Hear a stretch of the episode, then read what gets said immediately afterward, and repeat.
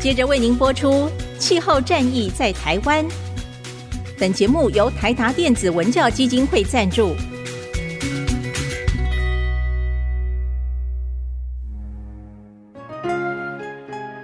换装一颗 LED 灯，一年减碳七十公斤；喝咖啡使用环保杯，一年减碳四点零一公斤；上班出门前记得把保温电热水瓶的插头给拔掉，一年减碳一百五十七公斤。面对气候战役，对抗地球暖化，可以是个人的事，更需要政府及企业的参与。台达电子文教基金会邀您一同寻找既能提升生活品质，并可大幅提高能源使用效率的提案。欢迎收听《气候战役在台湾》。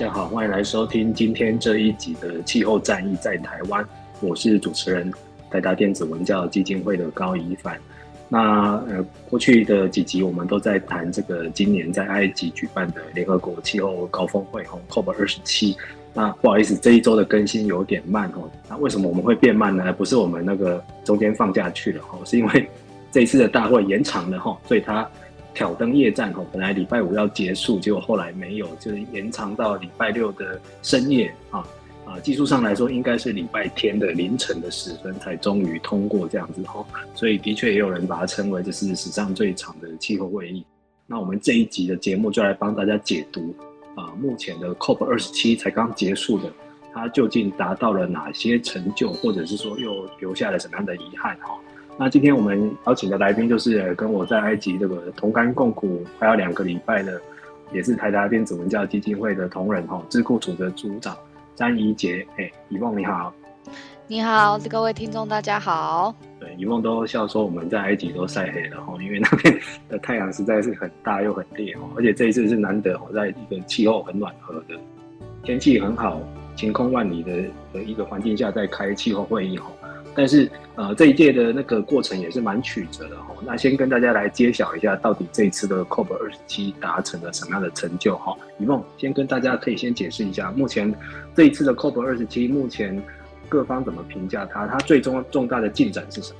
嗯，这一次最大的一个进展呢，其实应该就是我们终于把损失与损害这样子一个呃气候基金呢成立的。那先跟大家谈一下什么是损失与损害哈，这个议题其实真的是吵了十几年。其实主要是呃开发中国家呢，他们在这几十年来，他们其实真的是受到了蛮多气候的灾难。那这些灾难呢，其实为他们带来了非常大的损失与损害。我们就好比说，看最近的一次，应该就是呃巴基斯坦，他们呃下雨洪水啊这些的，然后呢让他们不知道是多少十几万人，或甚至是更多，然后这些人呢，他们被迫离开家园，然后对当地的这个公共设施呢，其实是造成很大很大的伤害。所以呢，就像这样子一个案例呢，其实在世界各地呢都在发生当中。那这些开发中国家呢很弱势，他们就觉得说，呃，今天气候变迁其实会有这样子一个状况，其实最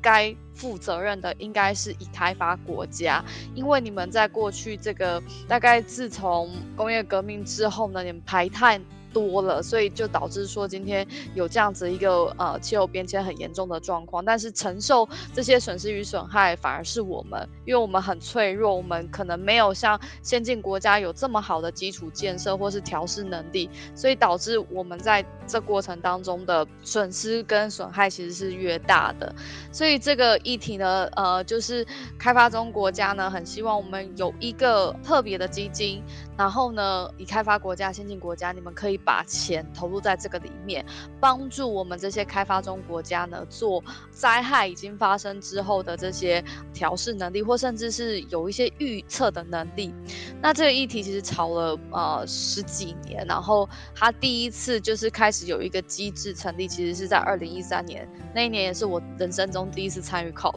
然后现在看在已经 过了十年了，他们才终于终于有。这样子一个资金成立，所以其实这过程真的非常的不容易。对，其实这个这一次整个大会哈，因为是由非洲国家埃及在主办哦，所以他们就是也是趁这个做风的机会，把这个 loss and damage 的议题哦，第一周就强度关山，把它放入议程，因为这个是去年在 Glasgow 没有办法做到的事情哦，就强迫大家今年一定要谈这个议题，甚至之前有的国家就放话了，今年如果 COP 没有一个 loss and damage 的决议出来的话，他们不会离开哦，所以果然最后是造成了。整个会议的延长哦，然后这个最后终于有了一个初步的共识，就是说，啊，今年好像可以说确定可以建立这个基金，但是以梦好像他后来这个钱怎么出、怎么给、怎么监督这些细节都完全还没有谈，对不对？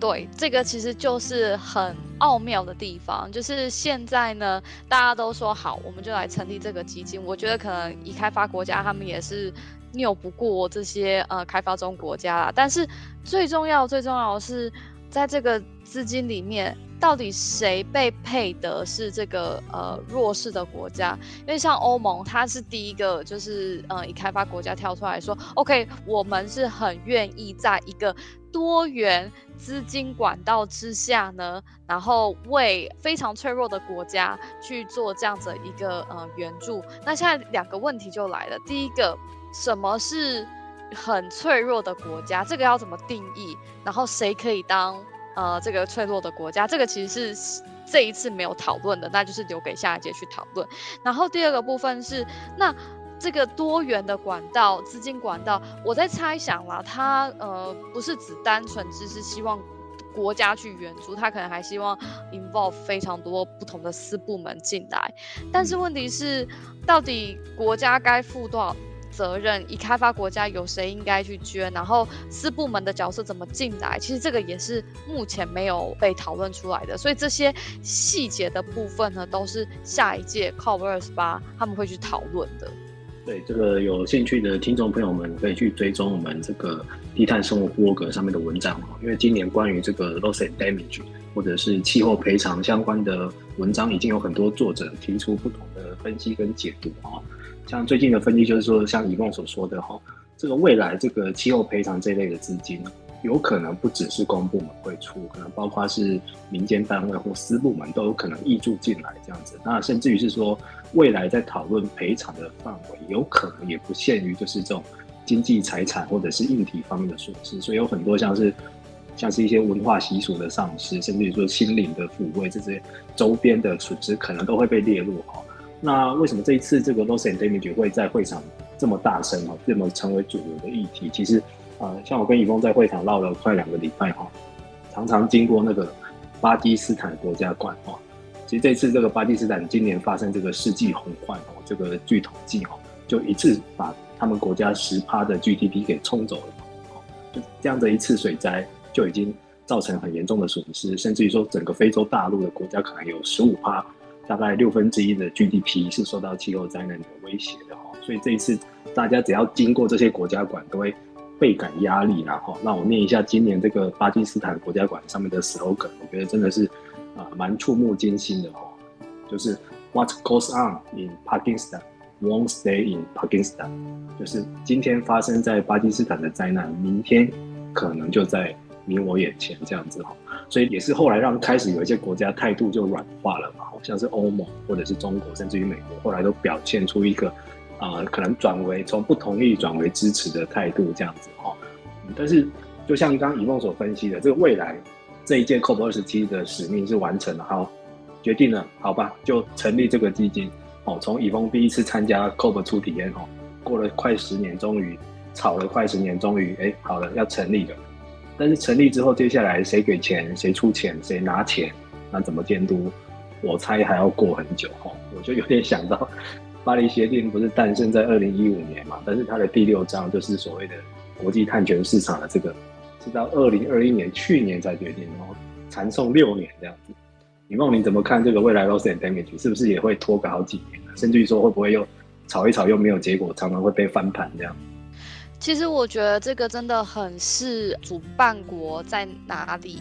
是一个还蛮大的重点，因为像今年它可能真的是因为在非洲举办，然后我们可以看到非洲那个国家他们齐聚那个力量是很可怕的。像我们这次在那个 Pavilion 区域，就是国家馆区域，非常多非常多非洲的国家馆，不同的国家哦。那这都是我们过去就是在其他 COP 历届以来呃没有看到的。那当然就是有很多就是非洲的呃参与人士，他们可能在场内做行动啊，或者他们在做 lobbying 啊这种游说啊，他们其实某种程度上都一定有很大的影响力。还有另外一个更大的就是。算是呃，能不能够让这整个谈判顺利进行下去，应该是主办国的这个意愿，就这个主席他有没有意愿要主动、非常积极的把这个议题带上台面，然后让大家去讨论，这其实是蛮关键的一个问题。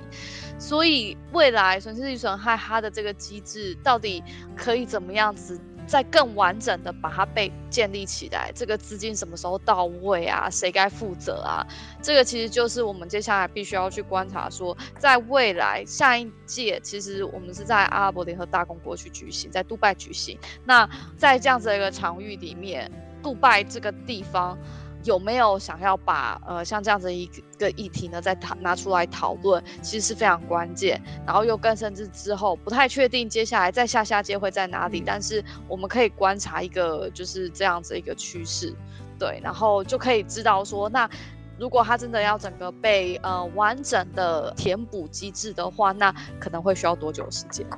对，那目前传出的讯息是明年的杜拜之后，有可能之后。包括像澳洲跟巴西，哦，都是热带国家，哦，蛮好玩，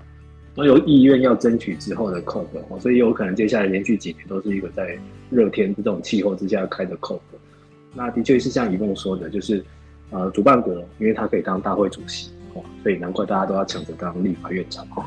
可以主导整个议程的进行。他们的态度是决定性是蛮大的哈，但是以梦现在就蛮微妙的，所以如果明年是杜拜哦，UAE 阿联。来做东的话，现在好像这种中东产油国，它到底算是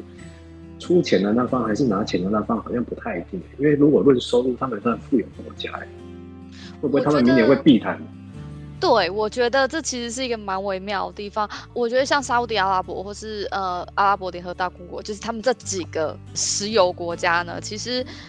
我觉得他们的立场都一直是在变动的。他们有时候可能支持，但有时候可能就是避而不谈这样。对，那呃，所以真的很难去给一个预测。但是我觉得啦，我相信啊，在明年呢，谈 loss and damage 这个损失与损害的这个动能呢，一定不会比今年还来得透彻，一定也不会比今年还来得多。嗯，对，这个是可预见的哈。那到底到时候情况会怎么发展，就让大家继续看下去哈。好，那一共除了今年这个破天荒的成就，成立了这个损失与损害基金哈，那还有没有一些其他？这是在这一届 COP 二十七是称得上是成就的呢？嗯，称得上是成就。其实我觉得另外一个部分，我们应该可以看到是蛮多，就是呃周边的这些议题，它其实正在发生当中。我觉得我现在看到一个一直有一个维持连贯性的一个倡议，其实是先行者联盟。它其实是在去年就是 COP 二十六的时候，美国的那个特使就是 John Kerry 啊，然后还有就是呃好几个组织啊，他们就是一起成立了像这样子的一个联盟。那它这联盟里面呢，其实就有非常多的产业在做一些行动。那这些产业呢，他们其实希望呢是能够运用他们自己的采购能力，然后去彻底的为他们这整个产业链或是供应链呢，能够达到低碳。所以。这里面的成员其实大家都耳熟能详，有 Apple，有很多品牌大商，那他们呢也都就是加入进去之后呢，就宣示说，OK，好，我呢接下来就是希望我的供应或是我的产品里面呢有百分之多少的可能比例的绿能或者是低碳的这样子一个材料，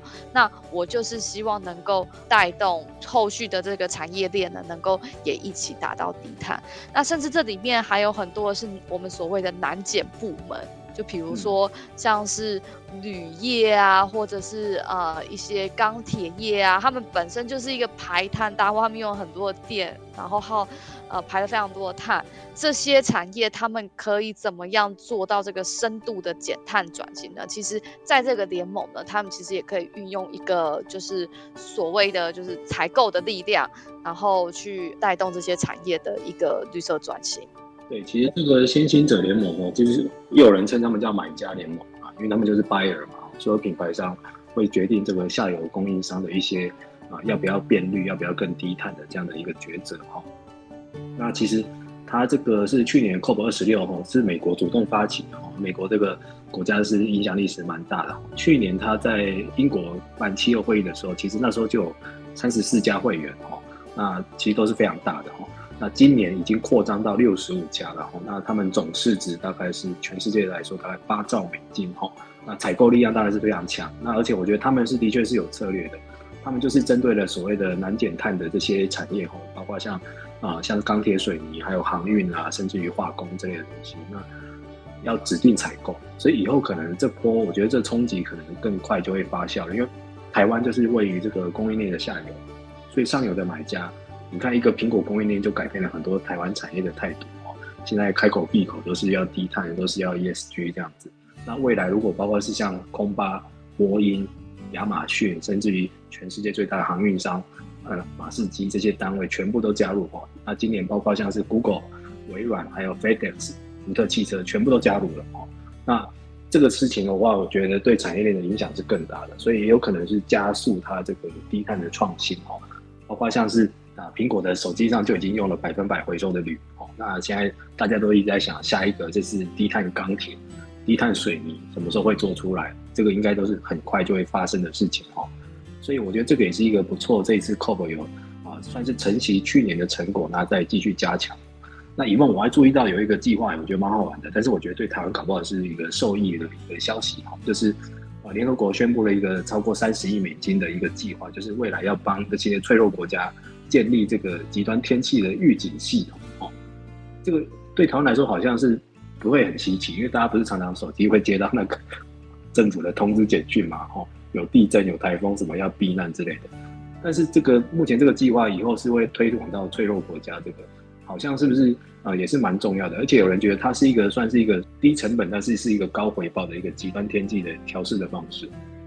对，我其实也有看到这方面的资讯，但其实我觉得还蛮妙的是，一开始啊，在损失与损害的这个呃谈判上面啊，其实这些已开发国家呢，他们都一直就是讲说，呃，我们不一定要成立一个资金嘛，我可以直接就是透过我像这样子的一个气候或是天气的预警系统，然后去帮助你能够尽量的去降低你的损失与损害这样子。所以其实这代在一开始呢，算是有点被已开发国家当。成算是一个借口，就是呃，我有我可以提供你像这样子一个协助，那我就不一定要成立一个资金这样，呃，但是到后来呢，就是我我觉得已开发国家他们也就开始在慢慢的松口，当然就是在现在的这个呃损失与损害的，就是负责的这个机制底下呢，其实。呃，它还是会有一些是关于就是技术转移，或者是要怎么样提供这种技术协助的讨论。嗯。那这一点呢，呃，气候资讯的这些预测呢，其实就一定会被纳入在里面。那当然，台湾其实呃，就是以中央气象局他们还有国合会，他们其实长期也都有帮助呃一些我们的友邦去做像这方面的一些气候的。或是天气的一个预测，那所以其实我觉得在这部分上面，其实相对可能会是台湾的一个软实力，就是我们可以怎么样的去参与，然后发挥我们的就是现有的技术跟知识，然后再去呃辅助更多脆弱国家去建立这样一个系统，其实是我们之后也可以去思考，然后或甚至是去执行的一个方向。嗯，对啊，因为我觉得其实刚刚以峰的分析就已经啊有。大概表现出，其实以前富国哈富有国家怎么去逃避气候赔偿这些的说辞，就是啊、我我我可能没办法直接给你钱，因为我可能现在手头比你还紧哈，因为现在国内都在通货膨胀啊，还有能源危机这样，但是我帮你做一些避难的设施啊，或者是以前就是说啊，我帮你造桥铺路啦，帮你盖太阳板啊，盖一些什么水力发电之类的哈，但是现在富国要的是直接性的气候赔偿，所以才会让这个议题缠讼这么久了。我这里揭露了一个趋势，就是现在很多的，包括呃极端气候方面的讨论，或者是气候国际气候谈判的重点，都是摆在这个钱哦资金哦，就是融资。其实气候赔偿它是要求直接付钱的这种，而且是有责任认定的一个赔偿机制哈。啊，所以过去富有国家，第一个是因为他不想直接付钱，第二个是他规避这个责任哦，因为这个是有一点像是国际法，这个这个是让人家受伤害的，你要赔钱哦，所以是有点要认定这个历史责任在我身上哦，所以才会逃避这么久哦。但是呃，除了这个以外，包括像是呃气候基金啊，还有融资啊，还有减缓与损失相关的一些怎么动员民间的资金一起加入，这个一这个一直是热门议题哦，就是跟钱有关的东西，大家都非常的关心哈。那宇峰是不是今年也出现了一个化石燃料的这种说辞之争呢？去年 COP 二十六已发生过了，今年又再上演一次，是不是？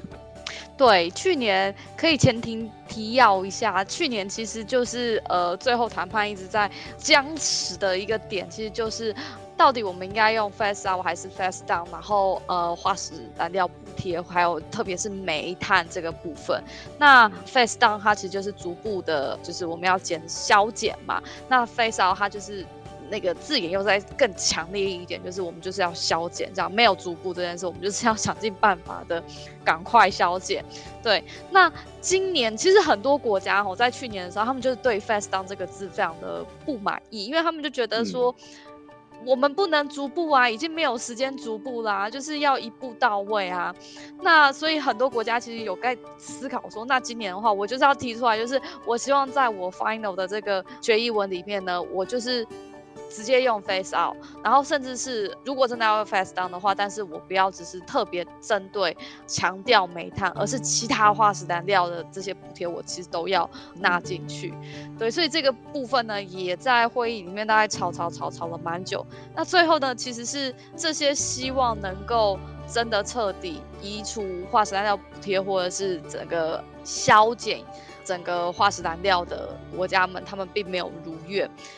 反倒是就是在最后决议文里面，我们 看到是说，它其实是用了一个就是 low carbon，我们希望采取更多的这个低碳的这种技术呢，然后来就是做一个取代这样子。可是这其实就是会有一个蛮大争议的地方，到底什么叫做低碳技术？天然气它算低碳技术吗？它比起煤炭来说，的确它的排碳量比较少，可是相对的，它可能排放甲烷的那个量其实是蛮多的。那如果说今天这些天然气或者是石油，或者是是像这样子的化石燃料，那它如果有搭配呃，就是我们所谓的碳移除的或者是碳封存的技术，那像这样这样子，它算低碳吗？所以这中间其实有非常多那个词语，其实是很有让大家解释的空间。这就会会让大家会觉得有点不太好，因为如果说是没有很明定的去指示的话，那就等于是说，哦，如果我们今天是有搭配碳封存的话，那搞不好我们就可以继续使用天然气跟石油哦。那这样子对气候变迁是好事吗？所以，我其实那时候有在看一些国际的评论啊，就有人就觉得说，这次其实他们还是呈现一个很失望的状态，因为他们觉得，就因为这个 low carbon 的这个 energy，它的词没有定的很明确，所以给了大家诠释的空间。那假设我们今天可以再继续使用天然气跟石油，那不是会造成更多的损失与损害吗？对，其实这一次就是最后的决议文哦，这个化石燃料集团的反扑又开始了。所以就是，呃，今年出现了一个这个低排放能源哦，low emission energy 这样的一个词汇哈。那也有人是认为就是帮天然气护航了哦，或者是帮以后这个我就算烧煤炭，但是我只要有 CCS，是不是就解套了呢？哦，那所以这个东西目前众多的批评哦，就是这一次大家觉得哎是 loss and damage 的一个胜利，但是失败的地方就是最后在化石燃料又让它得逞的一次哈。尤其是最后很多产产油国哦是在大会上产生一个杯葛的动作，因为大家知道这次会议开多久嘛？哦，开到这个呃接近礼拜天的凌晨半夜哦，所以已经很多国家的代表都都快不行了哦，大家都很想回去睡觉哦。最后就是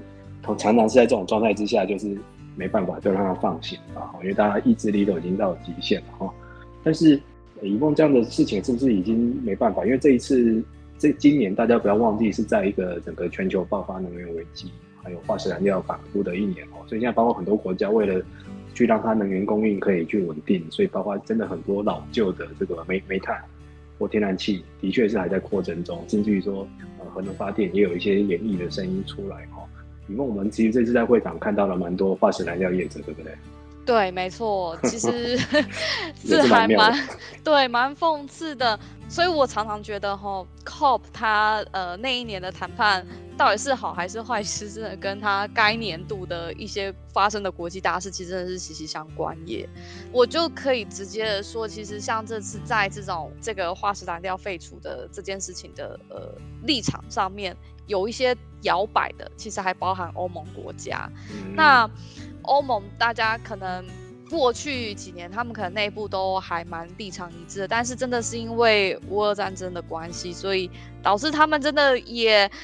没有办法，不得不开始得重启天然气或甚至是核能。所以其实我觉得这个真的是乌俄战争的影响，真的非常非常的大。对啊，所以有人觉得这一次从会场看得到这么多化石燃料业者哦，我还看到石油基金呢。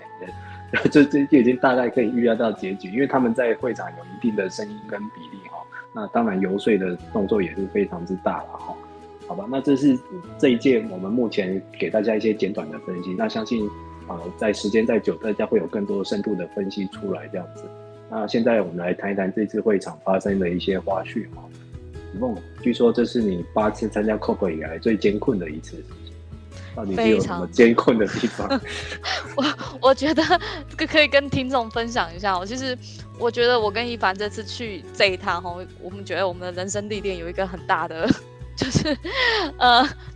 我们都觉得我们升华了，因为我们从第一天其实真的是到那边，然后整个看到会场真的是非常凌乱的状况。我们找不到东西吃，因为摊位非常少。然后他们很离谱的是，他们卖完东西之后，他们就不补食物了。然后找不到水，因为本来呢，就是过去的 COP 那个大会会场呢，就是都会有很多的饮水机，那你就带自己水瓶去装水。但这次我们完全找不到饮水机，我跟一凡在会场里面绕了半个多小时，哦，完全找不到。他都是第一天进去找水找到快崩溃的。它都是藏在那种很隐秘的，就是国家馆的办公室里面，就是只有那种国家馆它里面的人员才可以去使用。然后大会非常多，就是可口可乐，这是是呃大会的一个赞助者嘛，所以就当然一定有很多可口可乐的，就是饮料，然后还有其他的汽水。那那些其实都是玻璃瓶呐。但我就觉得特别吊诡的地方是，嗯，不是大家要减碳吗？虽然玻璃比可能比呃塑胶还来得好一点，但是我们尽可能的去还是避免去使用嘛。那最好避免的方法就是我们拿自己水瓶，然后到处去找水装。嗯、但是我们找不到，找不太到饮水机。然后还有再加上说，就是厕所很少，然后也没有卫生纸，然后整个会场、这个、是很夸张。对，然后整个会场很。很凌乱，然后甚至是会议大概开始了，大概第二、第三天喽。然后呃，因为台达我们自己办的周边会议是在第二周，然后我们就是想说第一周我们先去看一下那个场地，就我们发现，哎，怎么场地还没有好？它连整个设备都还没有进去，让我们真的是非常的捏一把冷汗。而且后来还改我们的场地。对，没错。所以他就是在现场，其实也有很多状况，就是包含我们当天在举办周边会的时候呢，我们本来的简报呢都已经就是给他们了，但他们好像突然找不到，然后就是整个现场其实是你会觉得他其实不 organize，然后很混乱，对，那呃再加上当地其实他们呃做事情其实当地人都还蛮有自己的步调。那所以，但对我们来说，就是，嗯，这个效率，他们可以，比如说，他们大会有发免费的 SIM 卡，但他们可以帮一个人处理他的 SIM 卡，大概处理大概二三十分钟，所以就这一趟其实相当的不容易。对啊，其实第一周，老实说，我们第一周去过的是蛮胆战心惊的，因为我们的重点活动哦，我们今年还有第一次申请到那个那个 Action Hub 哦，行动倡议区的座谈会，这个倒是台湾团体第一次哦。那但是他从这个场地啊，还有包括会场的服务，甚至于说这个最重要的哈、哦、网络，网络啊，各位各位，没有网络，我们现在几乎没办法办公。这个网络收讯的品质是堪忧啦，不管是你从台湾直接带这个无线分享器，或者是在当地购买的这个 SIM 卡，甚至于是在大会的 WiFi 哦，都很不稳定哦。像我们第二周是有摊位区的哈，我们的展示摊位区其实位置黄金地段很好，我都觉得就很像台北市的忠孝东路，因为就在联合国会馆的正对面，大家都很好找我们。但是在那边呢，完全收不到讯号。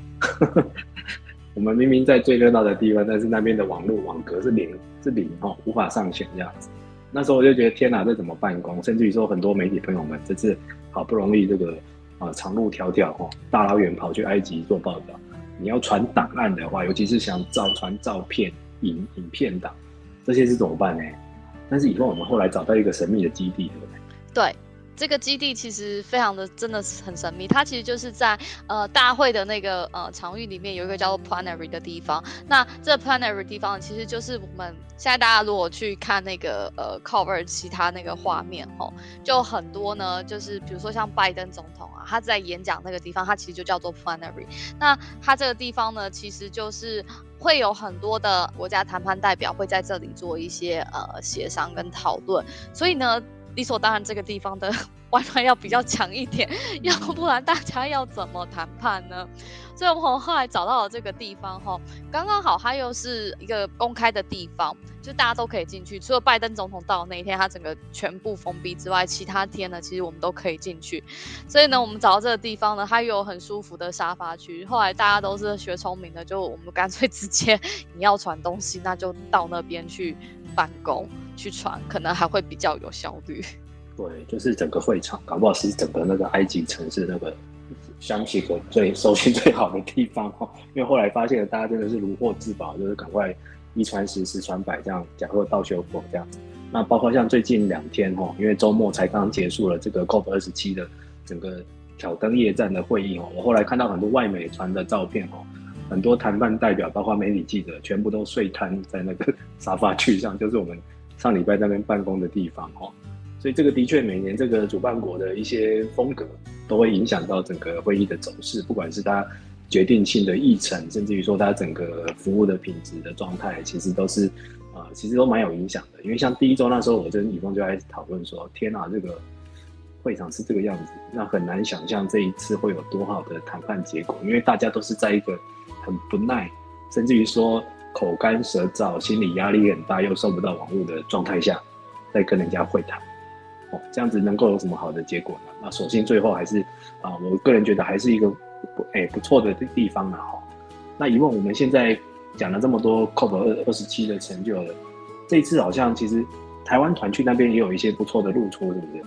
嗯，其实我觉得这次台湾团虽然。整体来说，当然去年 Cover Still 因为在英国举办，那整个台湾团其实是有更多的露出。但是今年大家其实还是有尝试，就是想要做一点点的呃露出。呃，就我所知，就是像这次其实官方团带队的呢，其实是林子伦老师。对，那呃子伦老师呢，我有看到他们其实在呃现场呢，真的是有跟蛮多不少的友邦国家呢，都有一些呃双边的一些座谈会议，或甚至他们呃有一起举办一些活动，对，所以这是大概是呃官方的部分啊。那如果以 NGO 或者是以这种就是非政府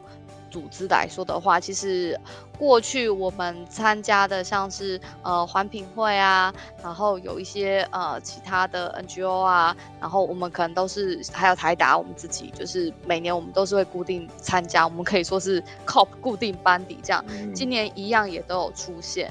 对，我我也觉得大家其实还蛮不容易的，因为。这一次其实埃及真的是相对于的远，它不是在开罗举办，它是在那个上海市举办。我们要转机两次，大概就是飞二十四小时，对。但是大家参与其实都还是有持续，然后也有带回来一些第一手资料，然后再加上，其实我觉得这次去参与 COP 的媒体，台湾媒体呢，其实算是。特别的多，像我们就有看到是呃联合报，那联合报他们真的是出了非常多非常多的报道，它不只是追踪大会的谈判，它其实还有针对它周边的议题，就是出很多的报道。然后真的都是呃第一手的资讯。那还有商周远见，他们其实都有派记者去。对，所以其实我觉得整体来说，在媒体的这个声量，以我这个参与第八届的这个经验来看，我觉得呃真的开始。COP 在媒体的这个曝光度越来越多，其实最大的一次应该是嗯二零一五年的 COP 二十一。可是你会发现 COP 二十一之后，可能它的那个媒体声量有稍微的再式微一点，但是从去年开始呢，就是变得非常的大，然后到今年呢，甚至是很多人其实都知道 COP 二十一是什么，蛮多企业其实也在谈这件事的。嗯，对，其实今年虽然说没有像去年苏格兰那么盛大，或者是说台湾团的阵容，但是其实我觉得。各方各单位哦，包括像慈济哦，也是很早有参与的一个单位，也都在会场有固定的一些表现跟露出哈。那最后当然要我们自己老王卖瓜一下，我们今年台达哈蛮特别的哈，就是啊首次用两个主题参与到 COP 哈。那像过去可能大家比较对台达比较熟悉的一些倡议，是包括我们在绿建筑或者是低碳交通、电动车方面的一些主张哈。今年我们是带着这个电网，而且是离岛的电网跟珊瑚富裕这样子。李梦可不可以跟大家讲一下，就是没办法到埃及现场来看的听众们，跟我们稍微解释一下，我们今年台达这两项议题的成果大概是如何？那会场的状况大概是怎样？听说 Action Hub 之前还有演唱会，是不是？对，呃，我们先讲那个 Action 哈就刚才一帆有提到说，就是呃，我们这次申请到的那个场域啊，算是就是台湾团体就是首次。有在那个场域里面申请到一个呃举办一个 event，那我们在那个呃场域里面其实谈的是珊瑚富裕，还有呃海岸线的保护这样子。嗯、那台达自己呢，我们本身就是因为我们这两年其实做了蛮多珊瑚富裕的工作，所以其实我们就把我们珊瑚富裕的一个成果，然后接下来我们其实用了台达自己的 LED 灯，然后还有 PLC 这些产品呢，怎么样去做到呃刺激珊瑚的生长，然后我们再把这些珊瑚它可能长到一定程度之后呢，我们把它移植到海洋保护区里面，然后后续也会一直就是做监测。像这样一一整套非常完整的这个计划呢，我们就是带到这样的一个场域去讲。那我们特别还呃出了一个怪招，就是 我们呃谈的就是这个跟亚洲大学合作了呃珊瑚的 NFT 这样子一个呃发行。那呃。我们后来发现吼，呃，NFT 这个东西吼，对大家来说真的是非常的，就是会让大家眼眼睛为之一亮。像我们那时候刚发行首播的 NFT 啊，马上被抢购。一波，然后现在就是它的那个价格呢，其实已经是当初的就是好几倍了。那因为过去一直以来，我们都知道，就是环保团体呢，我们不管在做任何事情，其实会遇到一个很大的资金的问题，大家都在那边感叹说，我的钱从哪里来？那后来我们会发现，哎，其实 NFT 透过像这样子的一个交易，然后呃，它的这些收入呢，其实我们是可以适时的去。再分配给就是这种海洋保护的组织，让他们可以就是缓解他们的这个资金问题。所以这其实我们会觉得是一个非常创新，然后又可以解决资金问题的一个手段。对，刚才一凡有讲到说这个歌手的部分呢，其实是大会它是在一个呃，就是红海旁边。一个度假胜地里面举行，那红海这边的珊瑚呢，真的是它的生态算是在也是名列世界数一数二的，所以他们这次这个珊瑚的主题呢，也是有蛮多被讨论的地方。所以像他们就请来了英国知名歌手，然后还有还有一些饶舌歌手，他们就是特别的到这个场域里面站台，然后一起算是有点像是联名啊，然后呃现身为这样子一个什么珊瑚大使之类的，然后去倡议这个议题，引起更多人的关注。对，我那天在看，就是因为他就在我们前一场 Asian Hub 的前一场，所以那时候现场是爆满的哈，而且就是。他，我记得他旁边那个人好像就是拍那个《Tracing the Core》这个追逐珊瑚的那一位导演这样子，然后他们特地帮这个埃及红海的珊瑚拍了一支短短的那个宣传片嘛。我在觉得，哎，搞不好他们之后会有一些相关的计划推出也说不定哦。那刚好我们也这次呼应到，啊、这个埃及主办国他在做的一个主题哦，就是海洋跟珊瑚这一块，所以我觉得搞不好这也是我们可以入选的原因之一哦。那。其实看着研究这个红海的珊瑚好像还蛮不得了的，好像适应力特别强。那另外一场呢，我们是跟西班牙政府合作，是不是？嗯，对，我们另外一场呢，就是申请就是大会的周边会议。那呃，今年其实还蛮幸运的是，其实是我们首次跟政府合作，然后跟一个国家的政府西班牙。这一次呢，其实我们都想要谈的是这个，我们岛屿呢可以怎么样做到能源转型这件事情。呃，西班牙呢，它有两个岛屿的政府代表，一个是巴雷巴阿雷克岛屿，然后一个叫加那利岛屿。然后，呃，这两个岛屿呢，他们其实都有自己非常详细的能源转型的计划，他们甚至也都有非常明确的目标，就是我要在什么时候，然后可能达到近零，类似这样的一个目标。所以，我们这一场呢，就是这两个岛屿，它就是去分享了它这个一整套非常完整的计划，还有把很多的社会参与，然后法规面要怎么样去处理，还有我必须要导入哪些技术，才可以达到呃像这样。的一个能源转型，就是他们有非常多的参数。那台达自己呢？呃，我们这次其实主要是 focus 在我们的呃储能系统，因为我们在金门跟兰屿呢都有呃蛮不错的案例。呃，我们统整就是这两个经验呢，其实呃最后蛮想跟大家表达的，我觉得第一个可能是呃其实。岛屿呢，虽然有非常丰沛的这种风光的一个天然资源，但是其实，在有些岛屿上面呢，它它的呃再生能源发展可能会是稍微有一点限制的。这可能跟当地的一些原住民权益或者是呃土地的分配会有点相关。那我们今天可以怎么样？就是在这个呃发展有限的情况之下呢，还可以尽量的去减少我们不管是柴油发电机还是呃煤炭的使用。其实我们可以试着去先想想看，能不能导入储能。我们先把电网稳定下来之后，然后去优化它的呃柴油发电机啊，或是它煤炭这方面发电的这个使用。以这样子来看的话，我们搞不好就可以减少，就是整个这种化石燃料的一个运作。那这个在我们的案例里面其实是有被看到成果的。那在另外一个部分呢，就是说，呃，其实再生能源它不能单独存在，它真的一定要搭配储能，它才可以帮助一个岛屿达到净零，达到呃一个低碳的成效。这个也是我们在案例里面看到。那最后一个重点呢，其实就是。我们其实，在导入这些呃储能系统的时候呢，我们发现，我们其实不能单纯只是提供科技的，我们还必须要去思考到说，怎么样可以跟当地就是敦亲睦邻，甚至是跟当地解释呃像这样子一个技术，因为我们发现，其实新技术对岛屿的人民来说，他们会有一点点的迟疑，会有点的疑惑，然后不知道这到底是好还是不好，所以当地的沟通其实是非常重要的。对，其实这也是看 COP 那么多年了，现在对于很多这个气候变迁的一些趋势哈，我们大概有一些心得，但是也会慢慢看到的一些他在做一些转移这样子哈。譬如说以前可能就是觉得啊，这个要啊要快速扩增再生能源哦，要建设绿能这样硬硬体投资，现在包括后来很多的软体哦，包括像储能设施，现在也是要加入的。然后还有就是以前可能都是在这个减缓，那现在可能要调试的部分，大家会越来越重视。那在融资的部分，可能过去就是大家会觉得要有很多很多的基金，或者是一些技术转移，但是现在又这个议题又进化到一个国际的气候赔偿跟一个气候正义或责任哦，它都知道还有很多很多的议题，包括性别啊、人权啊、青年啊、世代之间，其实这个好多好多会谈不完哦。那也希望各位听众跟我们继续来关注这个呃联合国气候会议谈判的这个议题哦，因为这个真的是一个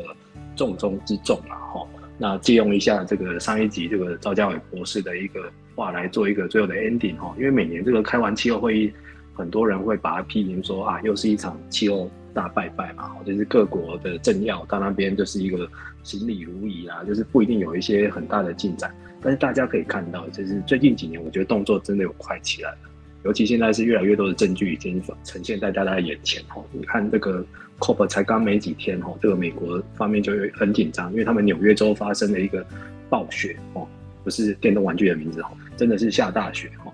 所以这些气候灾难已经不只是开发中国家会遇到，已开发的国家、有钱国家也会遇到哈。那一场乌俄战争，全球都能源紧张哦，所以这样的议题是不论你有钱没钱，大家都会遇到，所以也是我们必须要去重视它。而且为什么 COP 是目前一个无法取代的一个国际谈判机制？没有了它。